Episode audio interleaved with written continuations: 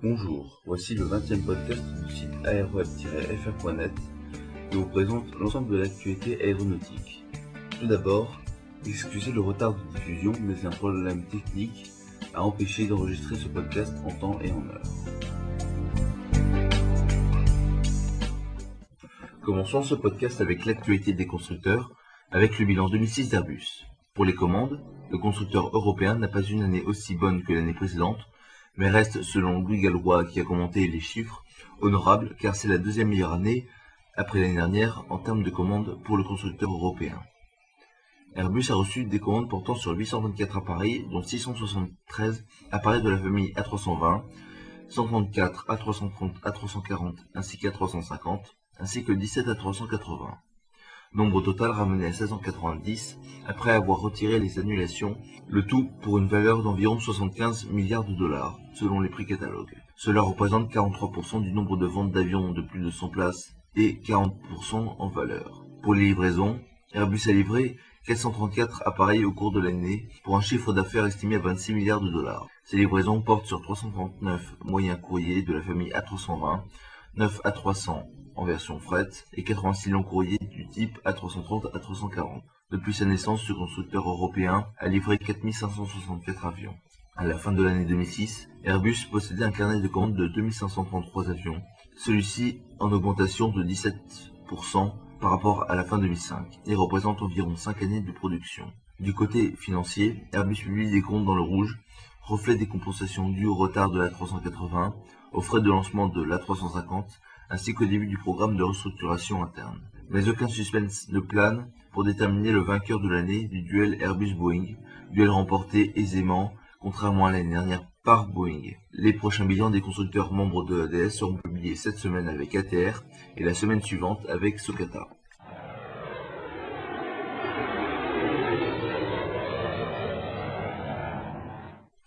Airbus a reçu le feu vert du conseil d'administration de sa maison mère EADS pour le lancement industriel de la version cargo du gros porteur A330-200, l'A330-200F, basé sur une forte demande du marché et sur la volonté du constructeur de proposer un remplaçant à son A300-600F, dont la production va être arrêtée cet été.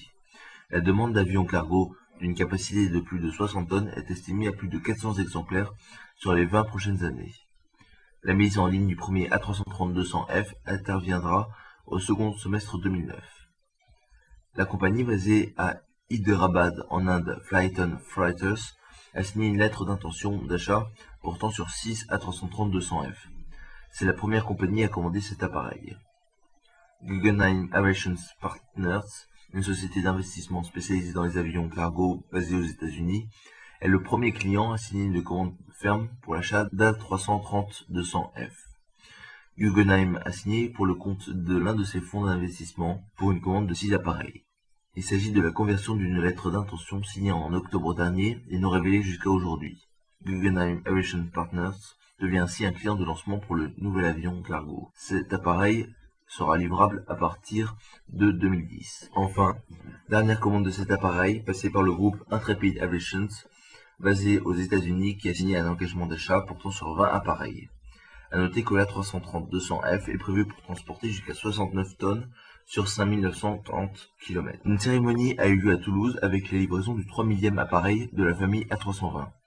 Cet appareil est un A320 assemblé à Toulouse et destiné au transporteur à bas coût malaisien AirAsia, qui est désormais propriétaire du moyen courrier qui porte ce numéro de série symbolique. Cette cérémonie a eu lieu en présence de Dominique Perben, ministre français des Transports, et d'Ato Seri Changkong Choi, ministre des Transports de Malaisie.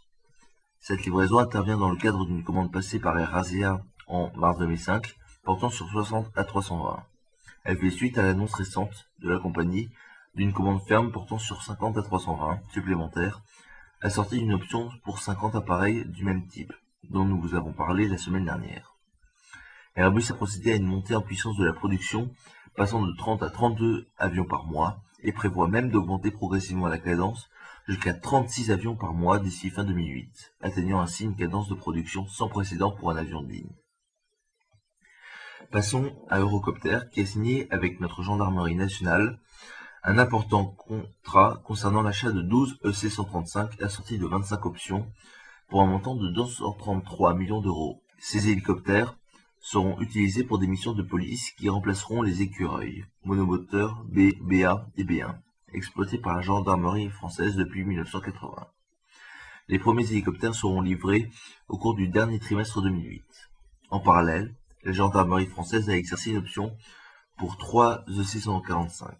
Avec cette option, la flotte EC-145 de la gendarmerie nationale s'élèvera à 15 appareils utilisés principalement pour les missions de haute altitude dans des environnements inhospitaliers.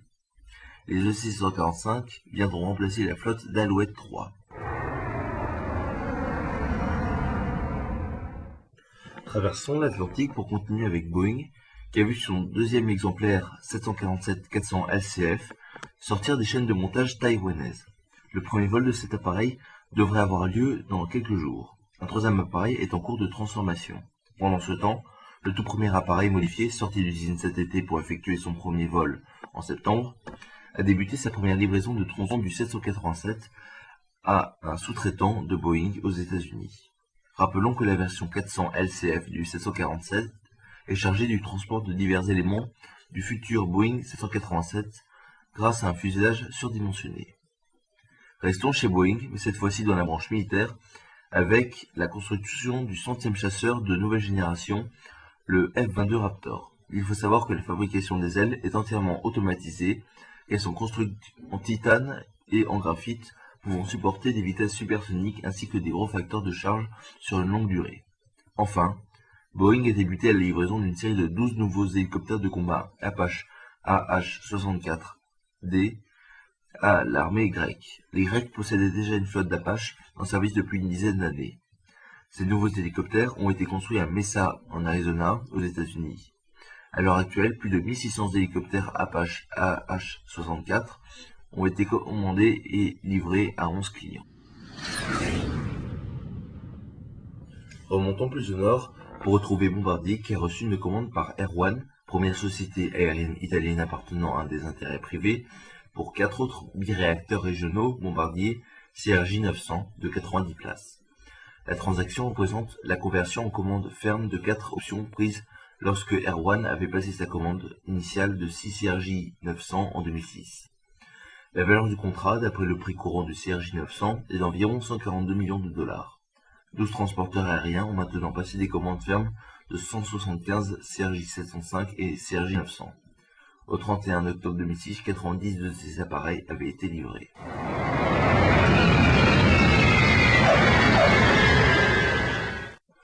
Vous venez d'entendre parler dans ce podcast d'un sous-traitant américain qui recevait les premiers tronçons du 787. En voici un autre la SLCA, qui est la Société Lorraine de construction aérienne, filiale d'Ercel du groupe Safran, spécialisée notamment dans la construction des carénages ventraux des A330 et A340, ainsi que dans l'aménagement de leur cockpit. Il construit également les capots pour les NH90. Ce sous-traitant, basé à Florange en Lorraine, a inauguré de nouveaux bâtiments prévus pour l'intensification de sa production, augmentant ainsi la surface de l'usine de 30%. Laurent Schneider-Monouri, président de la SLCA, a insisté sur la forte volonté de ses employés de faire vivre cette société face à la délégation des institutions régionales et locales. Pour anecdote, il faut savoir que les bâtiments inaugurés ont été vendus par la SLCA précédemment à cause de problèmes financiers puis rachetés pour s'étendre. Voilà, ce podcast est maintenant terminé. Pour réagir, en discuter entre vous et même pour nous faire des suggestions sur ce podcast, un seul lieu, le forum du site aeroweb-fr.net. À la semaine prochaine pour un nouveau podcast aéronautique et à tout de suite sur www.aeroweb-fr.net.